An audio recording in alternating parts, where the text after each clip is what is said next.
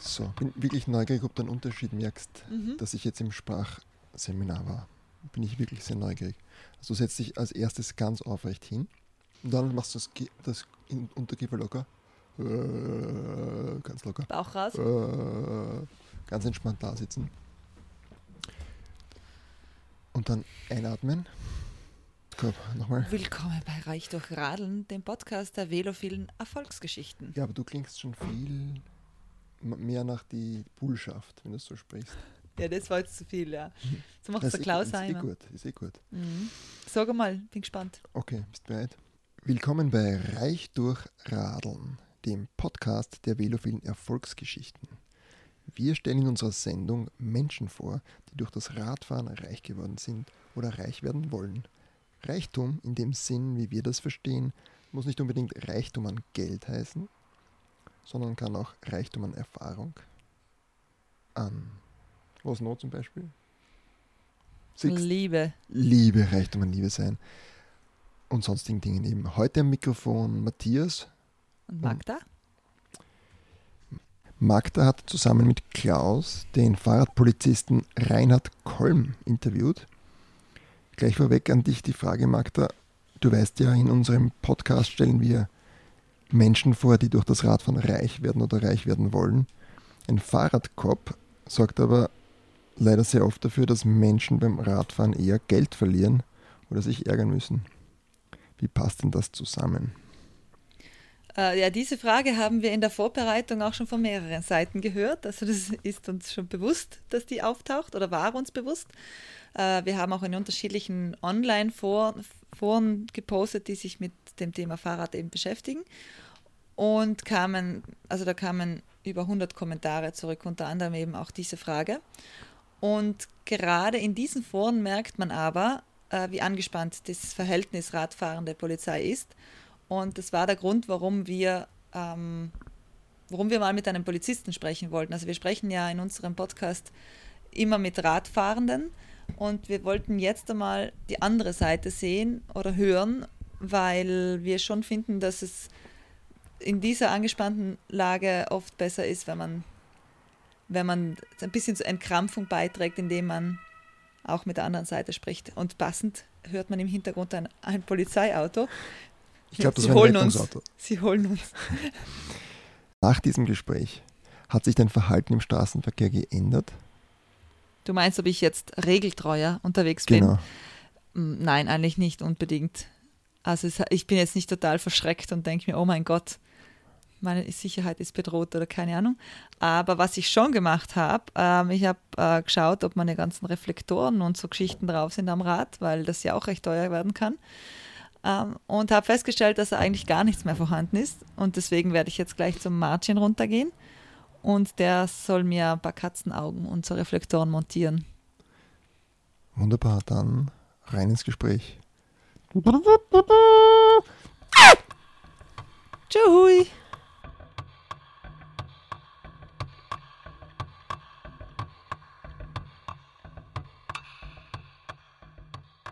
Willkommen, Inspektor Kolm. Oder wie spricht man eigentlich einen Polizisten richtig an?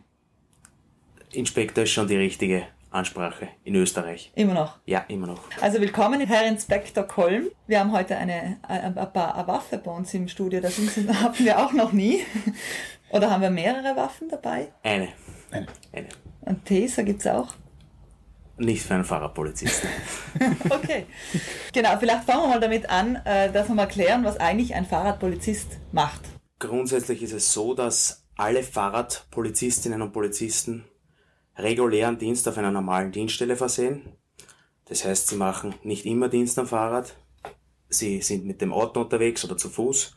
Und es gibt halt dann gewisse Tage, wo sie mit dem Rad unterwegs sind. Und seit wann machen Sie das? Oder gibt es da eine spezielle Ausbildung oder wie kommt man da dazu? Es gibt einen viertägigen Kurs. Die Kolleginnen und Kollegen müssen vorher einen Sporttest machen.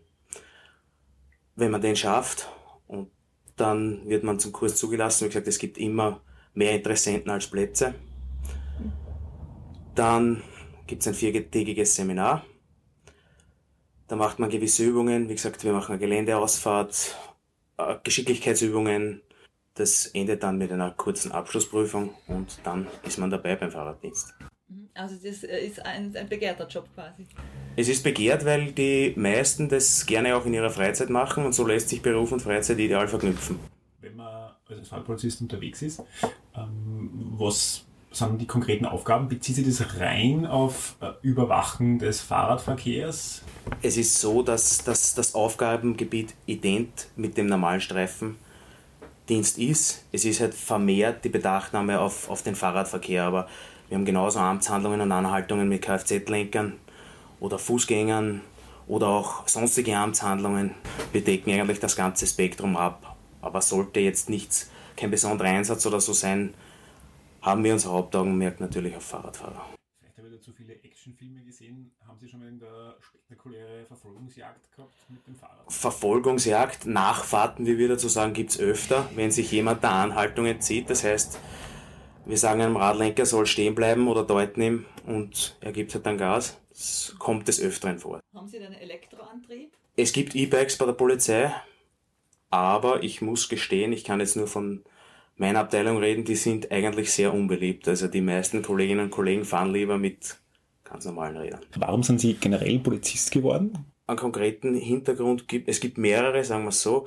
Mich hat das Tätigkeitsfeld des Polizisten immer schon interessiert und es war von meiner Seite auch immer ein gewisser Gerechtigkeitssinn da.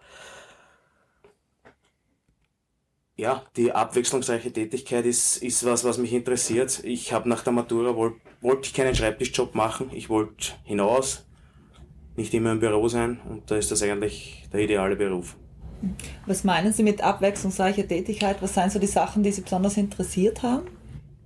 Abwechslungsreich meine ich damit, nicht jeden Tag dasselbe erleben, in den Dienst zu kommen und nicht wissen, dass ich von A bis Z bis am Abend alles durchlaufe, sondern verschiedene Einsätze zu haben, jeden Tag Neues erleben, anderes erleben, immer wieder neue Herausforderungen. Das hat mich eigentlich immer fasziniert und ist heute nach über zehn Jahren eigentlich noch immer so. Und das als junger Bub so ein bisschen ein, ein Action-Hintergedanke, weil man. Möglich als junger Bub, aber wenn man dann erwachsen ist, verfliegt das Ganze irgendwo wieder. Kommen jetzt mal zum, zum Teil aber zu, ihrer, zu Ihrer täglichen Arbeit als Radpolizist. Also wenn Sie halt als Radpolizist im Dienst sind, können wir da mal so eine kurze Kostenaufstellung machen. Was ist für die unterschiedlichen Mängel an einem Rad? Also es ist so, bei den Ausrüstungsgegenständen gibt es pro fehlenden Gegenstand einen einheitlichen Preis. Das heißt, untertags müssen fünf Ausrüstungsgegenstände mitgeführt werden, außer bei einem Rennrad.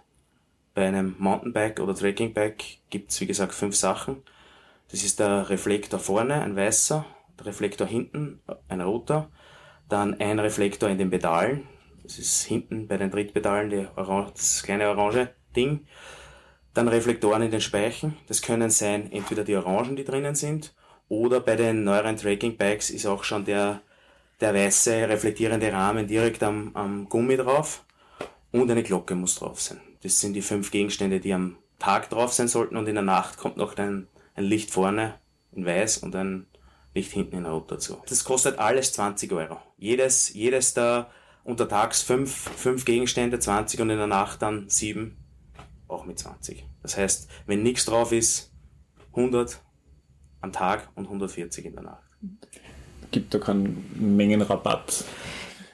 Wie gesagt, es ist immer die, sage ich einmal so, dass das jeweilige Miteinander. Ich glaube nicht, dass es einen Polizisten gibt, der jetzt alles rigoros vollzieht. Es soll auch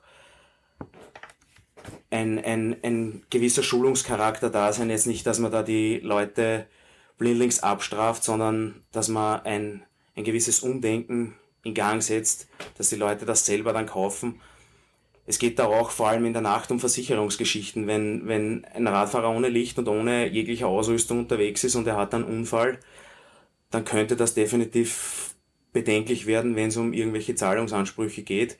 Und das versuchen wir halt den Bürger auch zu vermitteln, dass sie selber das kaufen, nicht weil die Polizei das kontrolliert, sondern weil es um ihre eigene Sicherheit geht. Wie, wie geht es dann da, wenn man da untertags diese Ausrüstungsgegenstände kontrolliert, die ja jetzt eigentlich bei Tageslicht, jetzt der Reflektor per se, äh, ist ja, bringt jetzt nicht diesen Sicherheitsaspekt, sage ich jetzt einmal, wenn man bei Tageslicht unterwegs ist. Ist das wird aber, was man mitkriegt, ja, teilweise, wenn es Planquadrate gibt, rigoros kontrolliert. Ist das, kann man darüber hinwegsehen, wenn man das.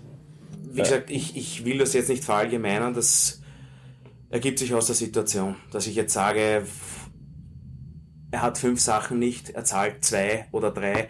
Das kann man jetzt nicht verallgemeinern, da muss man jede Amtshandlung einzeln sehen. Gibt es sonst noch irgendwelche Verwaltungsübertretungen? Hat der Lenker, die Lenkerin telefoniert oder eine rote Ampel genommen? Wie gesagt, das kann man jetzt nicht pauschal sagen, so und so gibt es einen Nachlass oder nicht. Also das ist auf jede Amtshandlung einzeln betrachtet, sagen wir es so.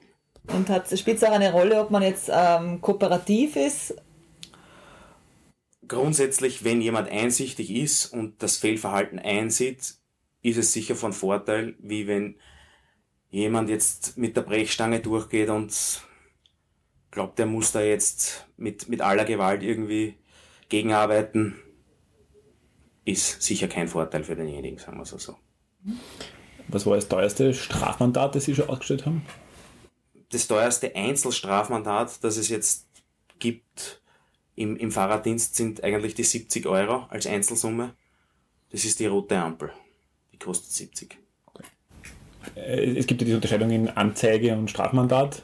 Was mich interessieren würde, muss ein Polizist eigentlich aufklären, äh, was die Konsequenzen sind, wenn der, wenn der, der Vergehen begangen hat, ähm, sagt, äh, bestreitet es zum Beispiel äh, oder fängt zum Diskutieren an und dann heißt es halt, kenne ich oft aus Erzählungen auch, heißt halt, ja, äh, Sie können jetzt gleich 50 zahlen oder Sie kriegen eine Anzeige, dann kostet es mehr.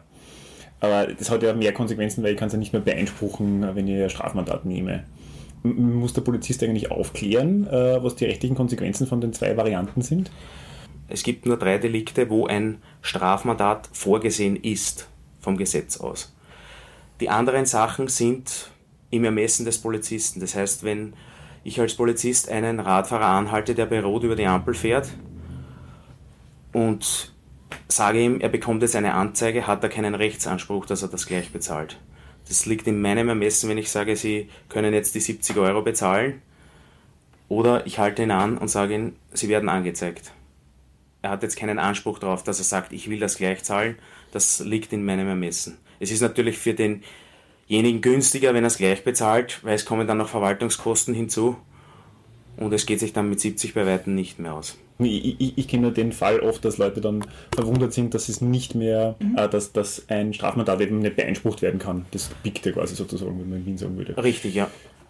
Es ist so, also ich kläre die Leute schon immer auf, wenn ich eine Anzeige schreibe oder wenn sie es nicht zahlen wollen oder damit nicht einverstanden sind, dass sie natürlich das Recht des Einspruchs haben.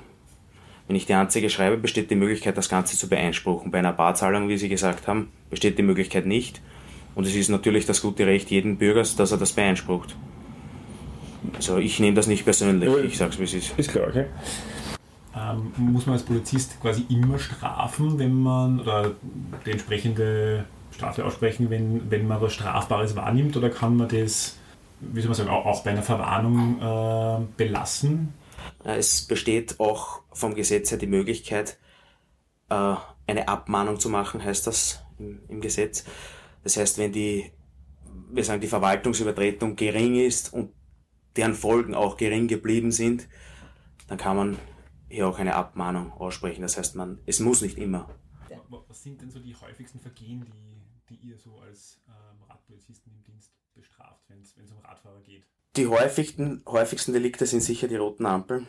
Das erachten sehr viele noch immer als Kavaliersdelikt. Und da wird von den meisten Kolleginnen und Kollegen auch rigoros durchgegriffen, weil es heuer schon wieder sehr viele Unfälle gegeben hat. Und in diesem Fall gibt es auch keine Abmahnung, wo wir vorgesprochen haben, weil viele schauen dann nicht gescheit und dann kommt ein Auto und hatten wir erst vor 14 Tagen. Radfahrerauto ist nicht sehr gut, sage ich einmal. Salopp.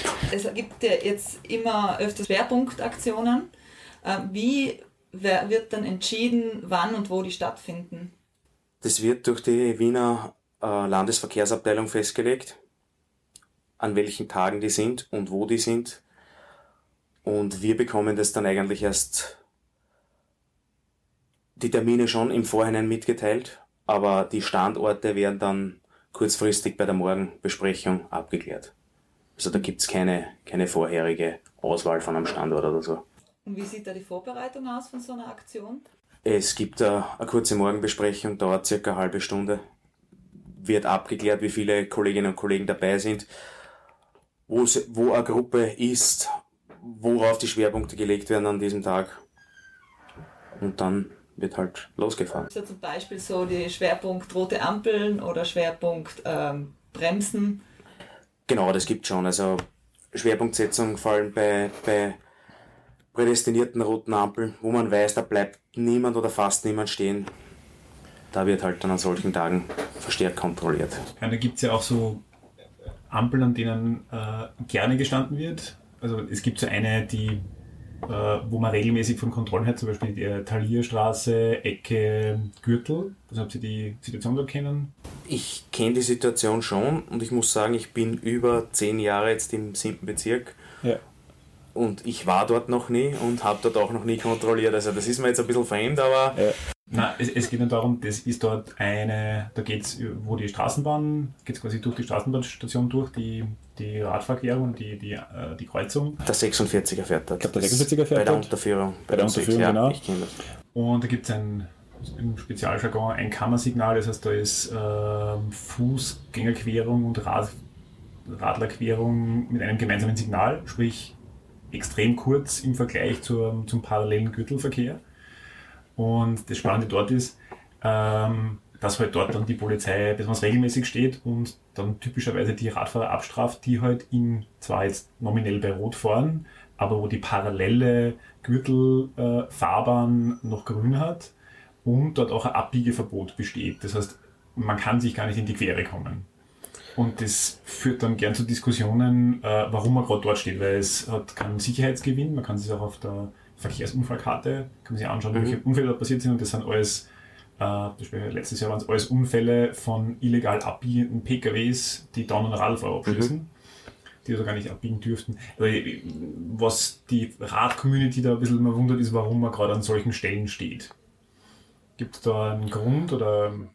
Wie gesagt, ein Grund ich muss jetzt, wie vorher schon gesagt, sagen, ich bin seit über zehn Jahren im siebten Bezirk und ich bin an dieser Kreuzung noch nie gestanden.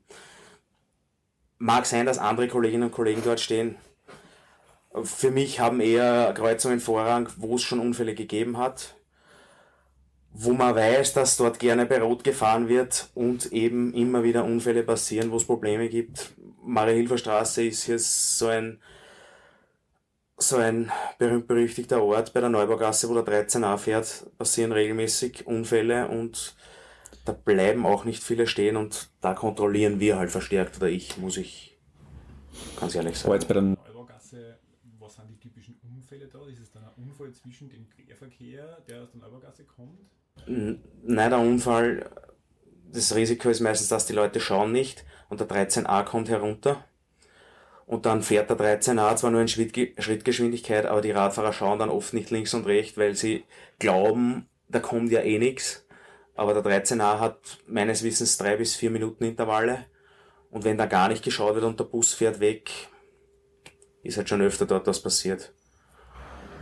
Und das ist eigentlich unser Ziel, dass, dass die Radfahrer dort auch schauen, dass sie stehen bleiben und, und die Kreuzung bewusst wahrnehmen. Es liegt auf einem Heimweg die, die Situation dort. Dort sieht man dann oft äh, auch die, dass halt Radfahrer mit einem Schwall an Fußgängern halt bei Rot drüber fahren. Und da werden dann von dem, was ich wahrgenommen habe, immer die Radfahrer ausgefasst, wobei das Unfallrisiko vermutlich dann bei den beiden Gruppen ja gleich groß wäre. Gibt es da Vorgabe oder ist das einfach jetzt nur meine Wahrnehmung? Wahrnehmung muss jetzt kann ich jetzt so nicht bestätigen. Es ist halt natürlich schwierig vermutlich. Wie gesagt, ich kann das jetzt so nicht wahrnehmen, aber wenn natürlich einige Fußgänger gehen, dass dann auch einige Radfahrer drüber fahren, leuchtet mir persönlich ein und wird vermutlich auch so sein. Ob jetzt explizit nur die, die Radfahrer dort an der, an der Kreuzung äh, abgestraft werden, weiß ich nicht. Es gibt auch Fußgänger, die von uns kontrolliert werden, vor allem wenn sie kleine Kinder mit haben, jetzt nicht nur dort wo Erwachsene dabei sind, vor allem Eltern, die eine gewisse Vorbildfunktion haben. Also es ist jetzt explizit nicht nur, trifft nicht nur die Radfahrer. Die Radfahrer nehmen das aber als Schikane wahr. Können Sie das nachvollziehen? Ich bin schon seit Jahren selbst Radfahrer. Ich bin vor der Polizei schon Rad gefahren, während der Polizei, ohne dass ich Radpolizist war und jetzt wieder. Und ich muss persönlich sagen, dass sich schon durch die Kontrollen einiges gebessert hat. Ich bin privat auch sehr viel mit dem Rad unterwegs und ich merke doch, dass vor allem an manchen Kreuzungen die Situation um einiges besser geworden ist. Und das heften wir uns natürlich auch auf unsere Fahnen. Zu Beginn meiner Radzeit ist bei einer roten Ampel keiner stehen geblieben. Mittlerweile ist es doch schon so, dass eigentlich alle stehen bleiben und die dann doch meinen, sie müssen weiterfahren. Die schauen zumindest, sage ich. Das ist ein kleiner Erfolg, auch wenn es nicht der Idealfall ist, aber es ist besser als zuvor. Also dass die Radfahrer, Radfahrenden das als Schikane wahrnehmen, die vielen Kontrollen, die es jetzt gibt, auch, wie Sie gesagt haben, an Ampeln, wo Sie genau wissen, da fahren jetzt ähm, sehr viele bei Rot über die Ampel, dass die das als Schikane wahrnehmen. Können Sie das persönlich jetzt, vielleicht aus persönlicher Sicht verstehen? Verstehen vielleicht schon. Es ist halt so, es wird vielleicht als Schikane wahrgenommen, weil früher gar nicht kontrolliert wurde.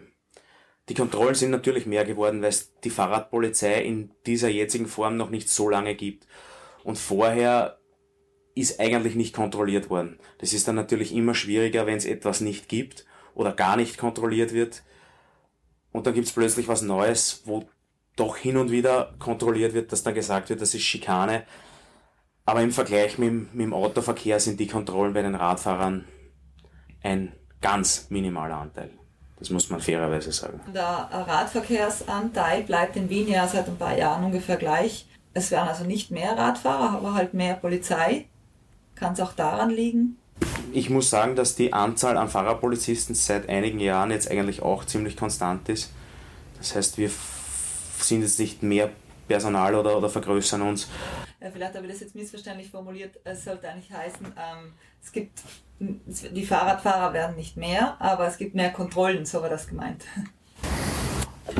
Ja, wie gesagt, mehr Kontrollen will ich jetzt nicht unbedingt sagen. Vielleicht im, im Vergleich zu den letzten Jahren sind es ein bisschen mehr, aber nicht eklatant. Das wird vielleicht so wahrgenommen, weil die Fahrradpolizei halt in den letzten Jahren anders aufgezogen wurde. Aber so viele Kontrollen mehr sind es jetzt von den Stunden her nicht. Äh, es gibt ein Thema, das die Radfahrer immer sehr gerne äh, beschäftigt oder wo sie sich sehr unwohl fühlen, das Thema Seitenabstand beim Überholen durch Autofahrende. Äh, gibt es da Kontrollen seitens der Polizei? Ich weiß, das ist ein, ein großes Problem, die, die Seitenabstandsregel. Aber es ist für uns schwierig, bei solchen Situationen das Ganze zu messen. Also wir sind am Überlegen, wie wir da etwas in die Richtung machen können, weil es auch für die Fahrradfahrer oft sehr gefährlich ist, weil die Autofahrer wirklich oft auf 30, 40 Zentimeter heranfahren. Momentan gibt's mehrere Lösungsansätze, aber sobald es was Offizielles gibt, dann wird das sicher auch über die Medien bekannt gegeben. Aber ein, ein ein Allheilmittel gibt es derzeit leider noch nicht. Das Gesetz ist da ja auch ziemlich schwammig formuliert. Da heißt genau. einfach ähm, genügend, ausreichend Abstand, die und, aber keine richtige Faustregel eigentlich. Genau, genau. Ich sage, darum ist das Ganze ein bisschen problematisch. Würde man sich da als Polizist eine, eine klare, harte Grenze äh, wünschen, wo man, ich glaube in Spanien ist es so, es gibt, da heißt eineinhalb Meter und wenn man da drunter ist als Überholender, dann wird das richtig teuer. Ja, es wäre leichter, wenn es im Gesetz klar und deutlich formuliert ist, dass man sagt, das ist ein Wert, wo man sich auch danach richten kann. Zur, zur technischen Lösung von den Abstand, Überholabstandmessungen. Es gibt, soweit ich weiß, in Salzburg haben die Kollegen das schon mal gemacht mit einem entsprechenden Abstandmessgerät. Kann ich Ihnen gerne den Kontakt schicken. War, war auch in der Zeitung dazu.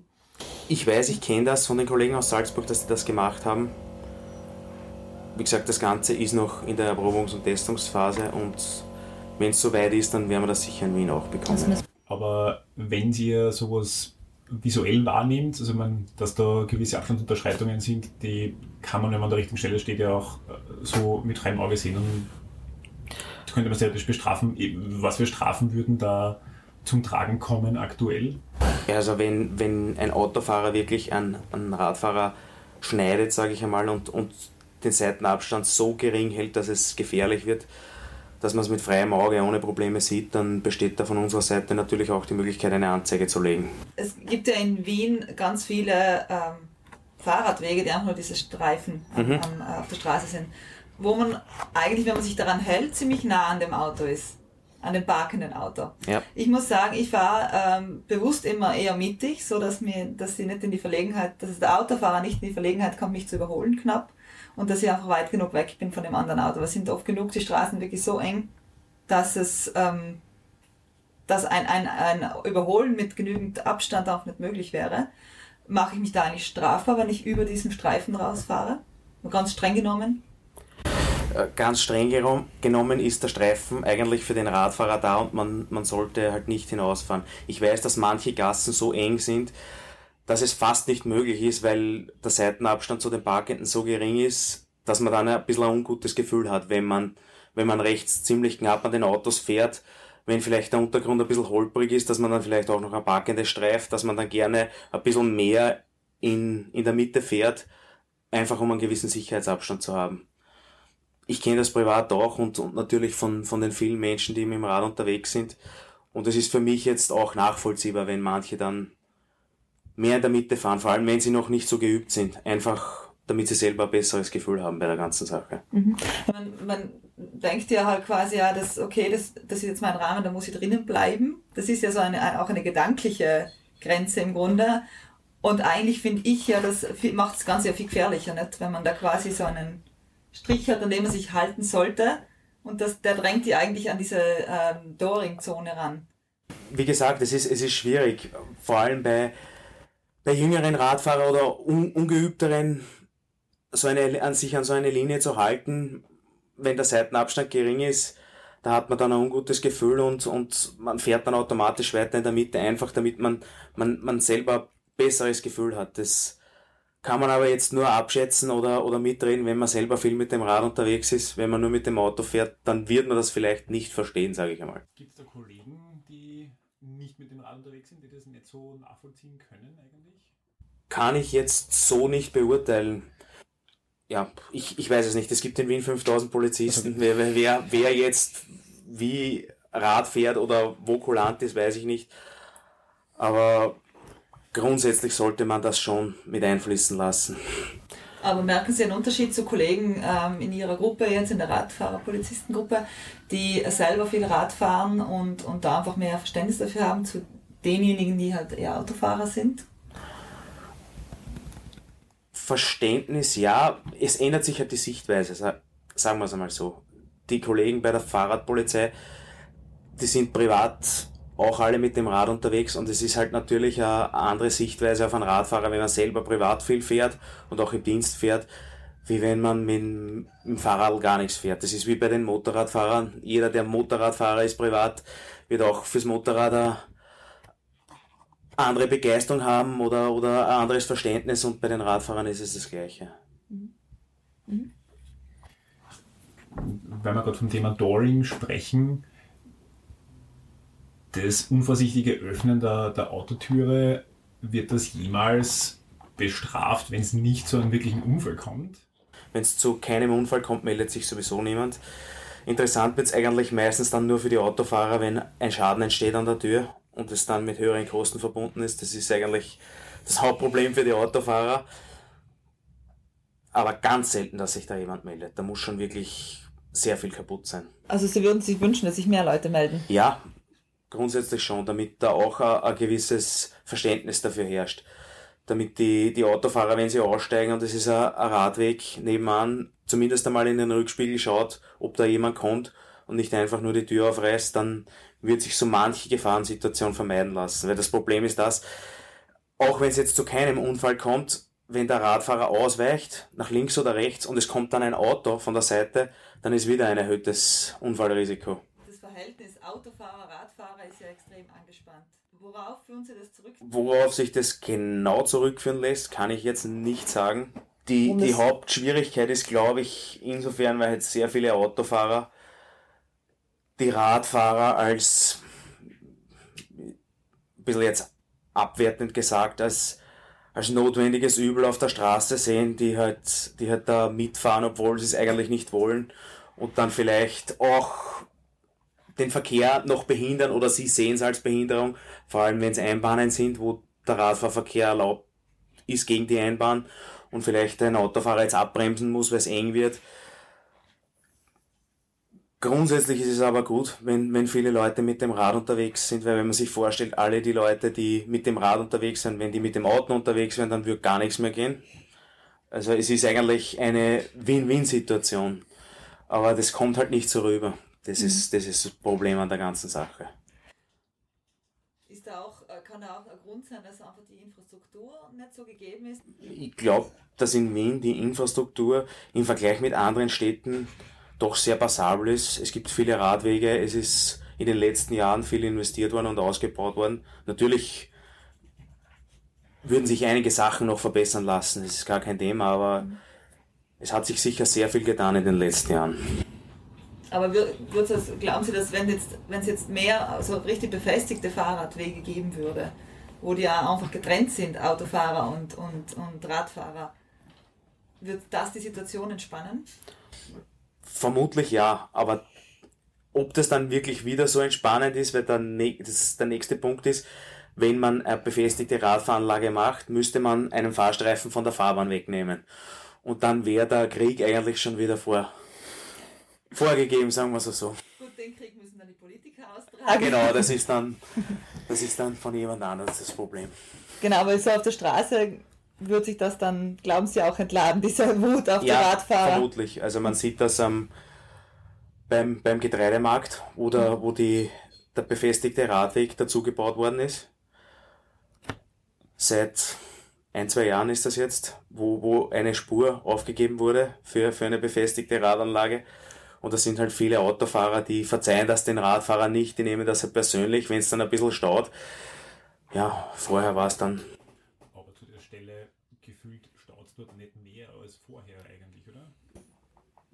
wie gesagt, es hat vorher schon dort gestaut und es staut jetzt dort. Also es hat sich eigentlich nicht so wirklich viel geändert. Mag sein, dass der Stau ein bisschen länger ist, das kann ich jetzt aber nicht beurteilen oder auch nicht. Aber wie, wie merken Sie das, dass das die Autofahrer den Fahrradfahrer nicht verzeihen? Allein schon, wenn die Baustelle ist, wenn, wenn der Radweg äh, gebaut wird, dann merkt man den großen Unmut vieler Autofahrer. Wie dann in Hupen und. Hupen und Schimpfen und äh, diversesten Fäkalausdrücken, sagen wir es so. Vielleicht noch mal ganz kurz zu dem Sicherheitsthema zurück. Im Vergleich zu anderen Städten, wir haben vorige Woche den dänischen Botschafter interviewt und Kopenhagen ist halt so ein bisschen das, äh, der, die Posterstadt weltweit für, für Radfahren. Da hat der dänische Botschafter gesagt, mh, hm, jetzt so grundsätzlich auf der Wiener Infrastruktur fahren, da äh, fühlt er sich nicht ganz so sicher. Können Sie das irgendwie nachvollziehen, wenn man den Vergleich kennt vielleicht? ich muss gestehen, ich war noch nie in Kopenhagen oder in Dänemark, aber mir ist es von Videos und Bildern bekannt und da muss man halt sagen, dass Dänemark ist halt unter Anführungszeichen der Ferrari unter den Radländern. Das ist ein bisschen ein schwieriger Vergleich. Aber ich denke, mit, mit anderen Städten sind wir hier sicher gut dabei. In, also jetzt nicht unbedingt mit, mit Dänemark verglichen, die das absolute Nonplusultra sind, aber mit, mit Städten in, im, im gleichen Größenformat und, und mit der gleichen Anzahl an Radfahrern sind wir hier sicher sehr gut aufgestellt. Vielleicht noch ganz kurz zu dem Sicherheitsthema. Kontrolliert sie auch in Zivil? Nein. Bewusst nicht? Es ist bei der Fahrradpolizei auch ein gewisser Präventionscharakter gegeben.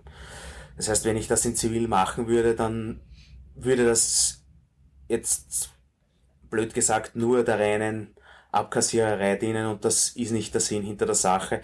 Es geht auch darum, an, an Radwegen oder vielbefahrenen Straßenstücken optisch präsent zu sein, damit man auch die Radfahrer darauf hinweist, da gibt's eine Radpolizei, die ist auch für die Anliegen der Radfahrer da. Wir hören auch sehr viele Probleme der Radfahrer, die sagen, dort gibt's Probleme mit Autofahrern, wo man dann auch vielleicht was unternehmen können oder gewisse Interventionen in, in, in manche Richtungen leiten können, wenn es irgendwo Verkehrsprobleme gibt. Und wenn man das in Zivil machen würde, dann würde das nichts bringen, weil dann würde uns niemand erkennen. ich weiter zu ein bisschen anders, weil wenn es darum geht, jetzt die Perspektive vom Radfahrer einzunehmen und wir haben jetzt vorhin dieses Beispiel gehabt mit der Talierstraße. Gleich daneben ist die Hasner Straße. Ich weiß nicht, ob Sie die Verkehrsunfallkarte kennen. Ja, aber ich muss sagen, wie gesagt, im 16. Bezirk kann ich jetzt dazu nicht sagen. Aber es ist eine, sehr stark befahrene, fahrradfreundliche Straße, die aber letztes Jahr zwischen Gürtel und U3, das sind zwei, drei Kilometer vielleicht, äh, gab es dort 18 Unfälle zwischen Pkw und Radfahrern, wo das typischerweise Vorrangverletzungen vom, vom querenden Auto warum kann nicht die, die Polizei sich da mal auf ein Rad setzen und vielleicht eben in Zivil da mal die Strecke mal rauf und runter durchfahren und vielleicht äh, wird man da die, die eine oder andere Gefahrsituation wahrnehmen. Und ich bin mir nicht ganz sicher, ob es, äh, wenn das Ganze in Uniform ist, ob sich dann nicht einfach das in der Sekunde gezeigte Verhalten vom Autofahrer ändert. An einer Kreuzung, wenn es eine Vorrangverletzung gibt, dann ist jetzt da nicht unbedingt ein Radpolizist notwendig. Also das könnten die Kolleginnen und Kollegen der jeweiligen Dienststelle auch dort vollziehen, weil wie gesagt, Auto hat ein Kennzeichen, kann man dort genauso einen, einen Schwerpunkt machen. Wie gesagt, ich kenne die Gegebenheit jetzt dort nicht. 16. Bezirk ist, ist jetzt nicht meine Region. Ich, ich weiß nicht, wo dort genau Probleme sind. Aber ich kann mir vorstellen, wenn es so einen Hotspot gibt, wo es vor allem schwerwiegende Verwaltungsübertretungen durch Autofahrer gibt, das könnten dann auch, auch Kollegen im, im Zuge des Fußstreifendienstes oder, oder des Funkstreifendienstes mit, mit einem Auto erledigen. Da ist jetzt nicht unbedingt ein Radpolizist notwendig, wenn, wenn das Problem vom Autofahrer jetzt ausgeht.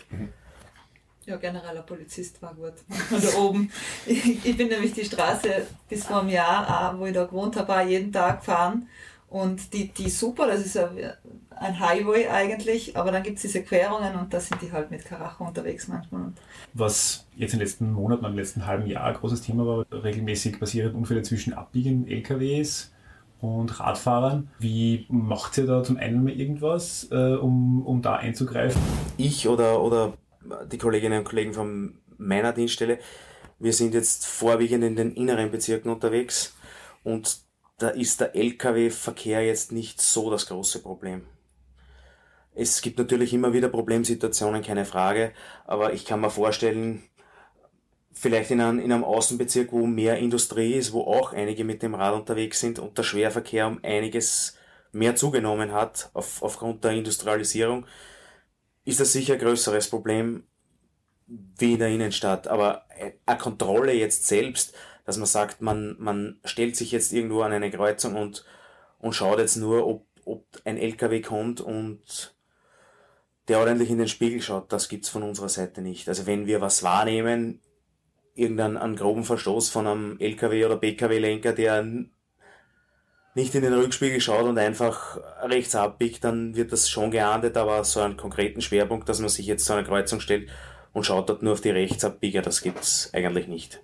Ich meine, es wäre halt irgendwie so ein bisschen die Wunschvorstellung, dass halt das Hauptaugenmerk bei Kontrollen oder ein erhöhtes Augenmerk auf die Verkehrsteilnehmer gelegt äh, wird, die halt entsprechendes Gefahrenpotenzial ausstrahlen. Und äh, ich finde es immer spannend, ich finde man hat vom, vom Fahrrad aus, das werden Sie auch kennen, äh, entsprechend gute Übersicht und äh, wenn man da teilweise, man sieht schon einige äh, große LKW, sind überhaupt Sattelschlepper in der Stadt und bin immer fasziniert, da sitzt jemand oben und äh, steht bei der Kreuzung und tut mit dem Handy spülen. Und ich denke mir so, wie, wie, kann das sein, dass das nicht mit so einer Strafe bedroht ist, dass, äh, wenn das die Polizei sieht, den aus seinem LKW auszahlt und sagt, äh, ja, LKW ist eingezogen und du wirst die nächsten drei Jahre nicht mehr mit, äh, mit einem LKW. Tja, da muss ich jetzt dazu sagen, das obliegt dem Gesetzgeber, da ein Gesetz in diese Richtung zu erlassen. Wenn das vom Gesetzgeber so gewünscht wird, dann wird es vermutlich irgendwann geben und wenn nicht, dann nicht. Äh, wir können nur mit den, den Mitteln arbeiten, die, der, die uns der Gesetzgeber vorschreibt, die er wünscht. Und da sind für einen Lkw-Fahrer die, die gleichen Strafrahmen vorgesehen wie für jeden Pkw-Lenker. Und die bekommt er auch, wenn das der Fall ist, aber härtere Strafen oder so, solange es der Gesetzgeber nicht beschließt, wird es es nicht geben. Das heißt 20 Euro beim äh, illegal links abbiegen Operngasse, auch mit Sattelschlepper? So der Standardtarif. PKW, LKW, einheitliche Preise. Das heißt, der 40 Tonner zahlt dasselbe wie der Mini. Das kostet gleich wie eine vergessene Klingel, oder wie? Oder ein zu kleiner Rückstrahler am Fahrrad.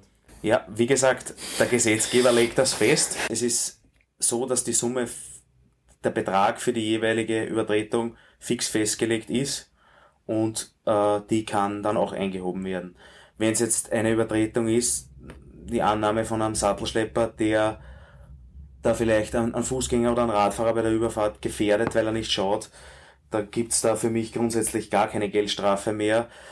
Da gibt's nur mehr Anzeige und das gehört dann auch dementsprechend dokumentiert, dass hier eine Gefährdung vorgelegen hat. Und dann wird's wahrscheinlich nicht mehr bei dem einen Delikt bleiben, wenn er andere Verkehrsteilnehmer gefährdet.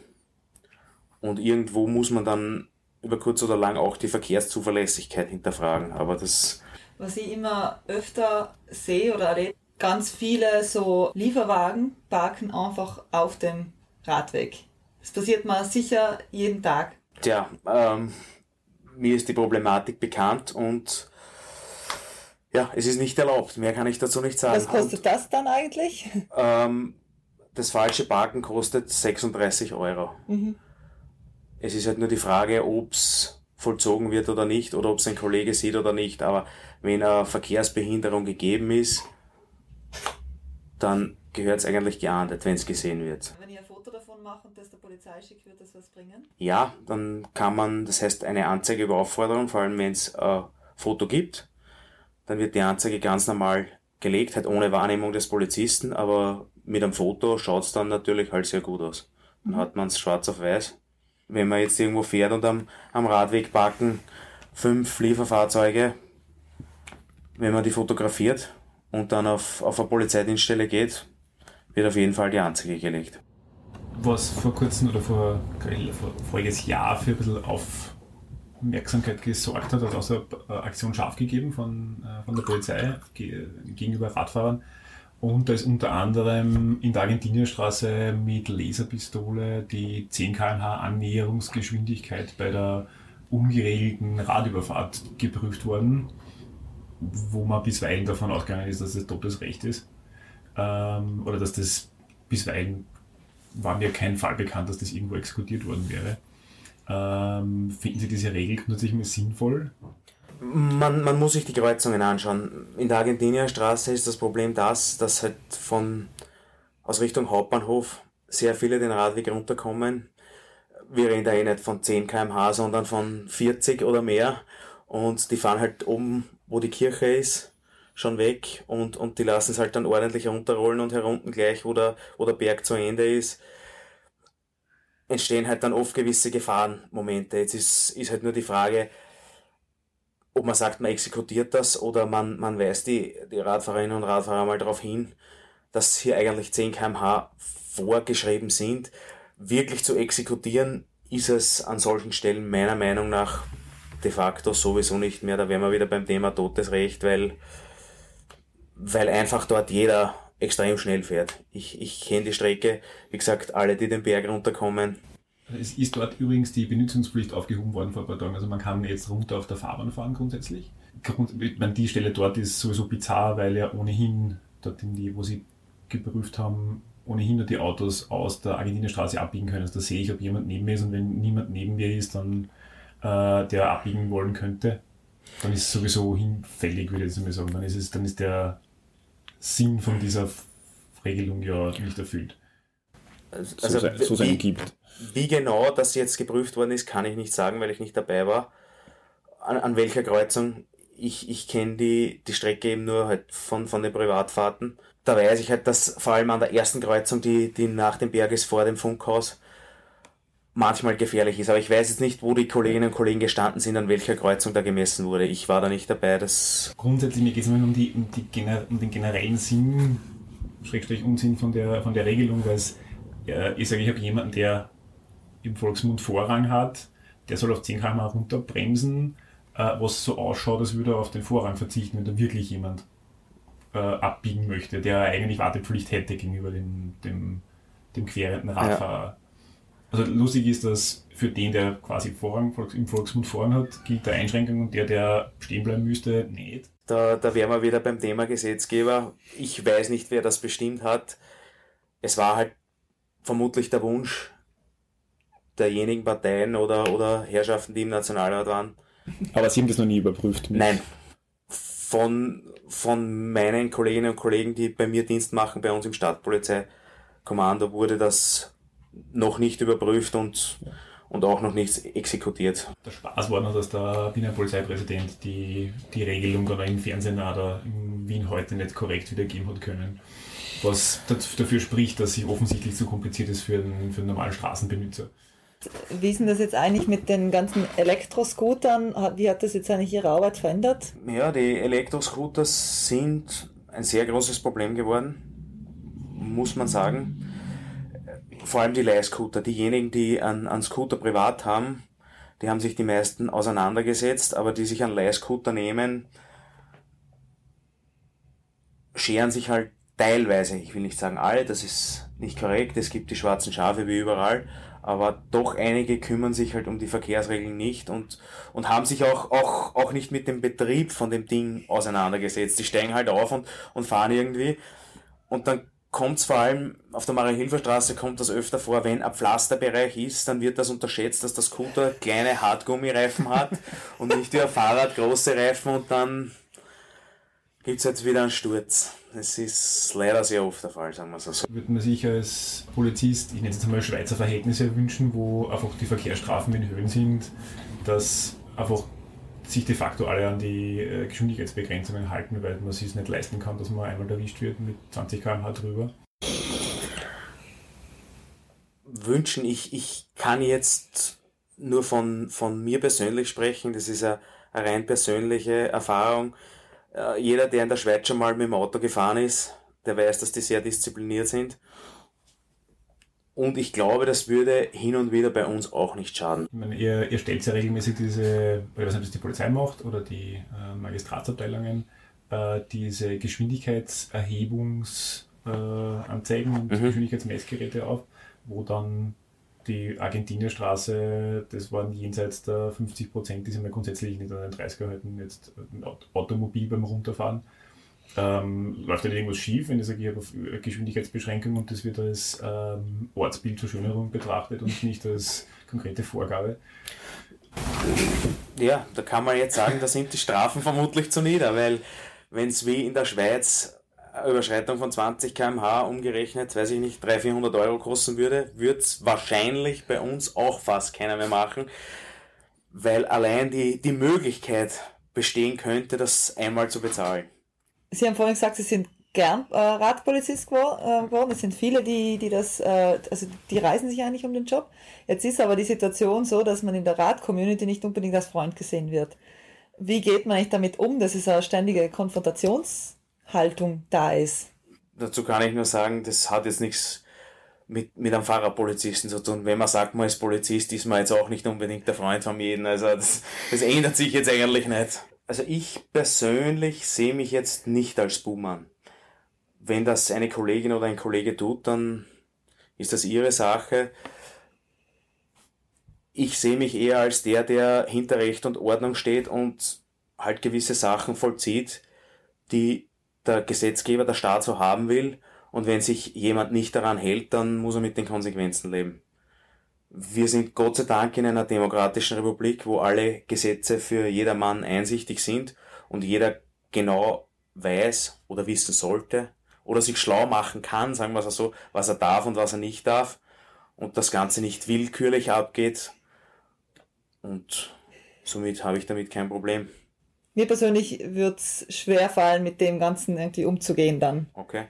Na, ich muss dazu sagen, wir haben sehr oft natürlich halt mit Menschen zu tun, die sich nicht an irgendwas halten, aber ich habe zu den meisten trotzdem eigentlich einen sehr guten Draht, weil wenn man an Menschen das vernünftig erklärt, was schiefgelaufen ist, dann heißt das ja nicht, dass ich jetzt persönlich der Feind von dem Menschen bin, sondern wenn ich nicht dastehen würde, würde eine andere Person vielleicht mit demselben Gewand dastehen und die würde das gleiche machen. Also das ist jetzt, jetzt nichts Persönliches.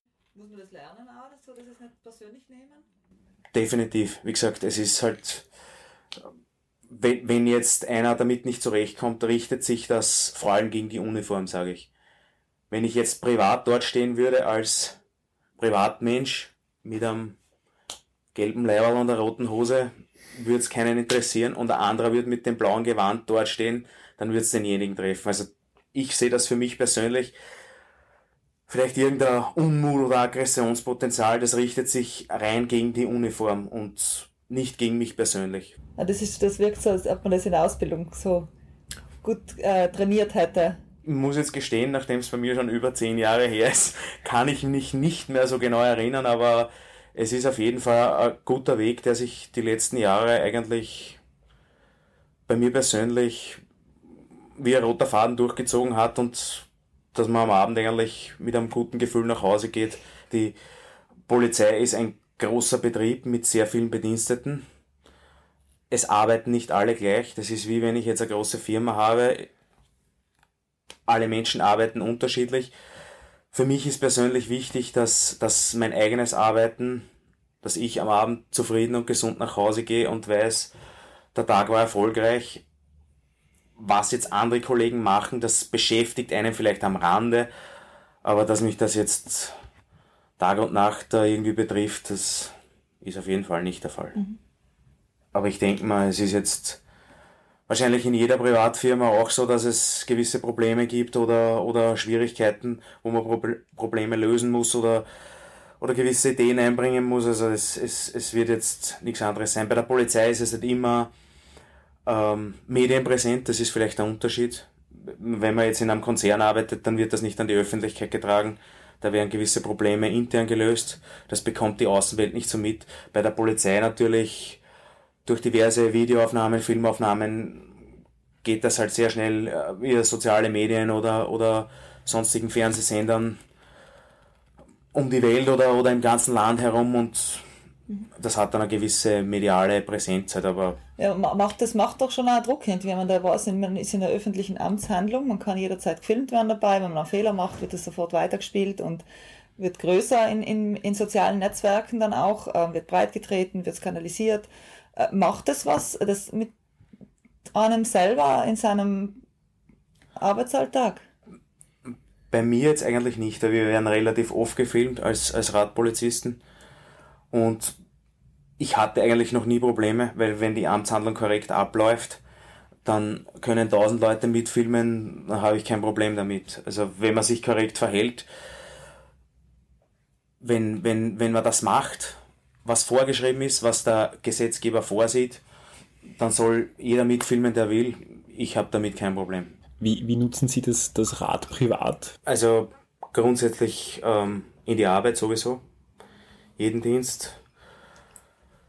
Ja, und dann auch die diversesten Radrunden, wenn irgendwo, irgendwo eine Freizeit bleibt zum Ausgleich. Ich persönlich finde, das ist ein so ein richtiger Puffer, wo man, wo man halt Kraft tanken kann, wenn man mit dem Rad unterwegs ist.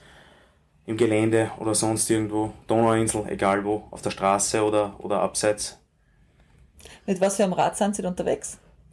Also ich fahre im, im Gelände mit einem Mountainbike und auf der Straße mit einem, einem Trekkingbike für die, für die innerstädtischen Wege. Haben Sie ein Auto in Wien?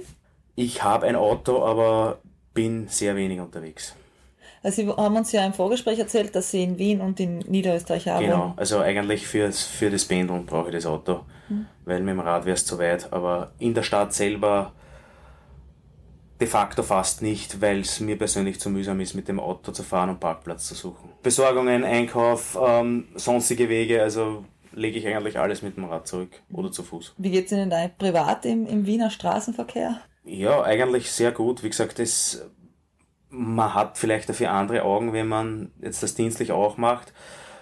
Und darum denke ich mal auf, auch, wenn ich privat unterwegs bin, dass so manche Sachen oder so manche Kreuzungen, dass unsere Arbeit schon Früchte trägt oder das gewisse Verhalten.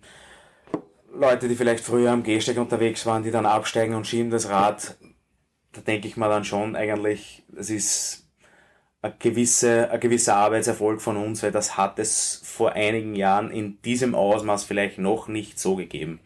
Und ähm, wenn Sie jetzt Mountainbiken gehen, was sind so Ihre Lieblingsstrecken? Im, im, Im Gelände, Downhill, also abseits, abseits der Wege, quer durch den Wald, bergab, bergauf, durch den Bach. Ein bisschen mal ohne Regeln zu, Richtig, zu sein. genau so ist es. Gibt es irgendein spezielles, schönstes Fahrraderlebnis? Ein spezielles, schönstes gibt es eigentlich nicht. Es gibt sehr viele schöne, auch im Dienst, mit Leuten, die halt dann sagen, ja, es, es ist gut, dass es sie gibt, auch wenn ich jetzt bezahlen musste, aber ich wurde so noch nie aufgeklärt oder mir hat bis dato noch niemand das so erklärt. Das sehe ich persönlich als, als meine, meine Erfolge. Und dann haben wir immer noch eine Frage, die jeder, jeder unserer Studiogäste, Podcast-Gäste bekommt. Und zwar, wie hat sie Radfahren reich gemacht? Radfahren hat mich insofern reich gemacht, dass ich einfach, wenn ich mit dem Rad unterwegs bin, glücklich bin. Das kann man jetzt mit Geld nicht aufwägen. So viele Millionen wird es, glaube ich, nicht geben. Das ist mein persönlicher Reichtum an der Radfahrerei, sage ich einmal. Und egal ob am, am Dienstrad oder am, am Freizeitrad, Genau. Sie sind glücklich damit. Richtig. Und das ist das Allerschönste, wenn man einen Beruf hat, wo man das machen kann, wo man glücklich ist, sage ich immer. Also wenn Sie jetzt aufs Pferd umsteigen müssten, Das, Weil das, sagt das, das, dass- das, wird es nicht geben. Okay, aber dann ja, dann sagen wir Dankeschön für den Besuch Bitte gerne. und vielleicht sehen wir uns ja auf den Wiener Radwegen.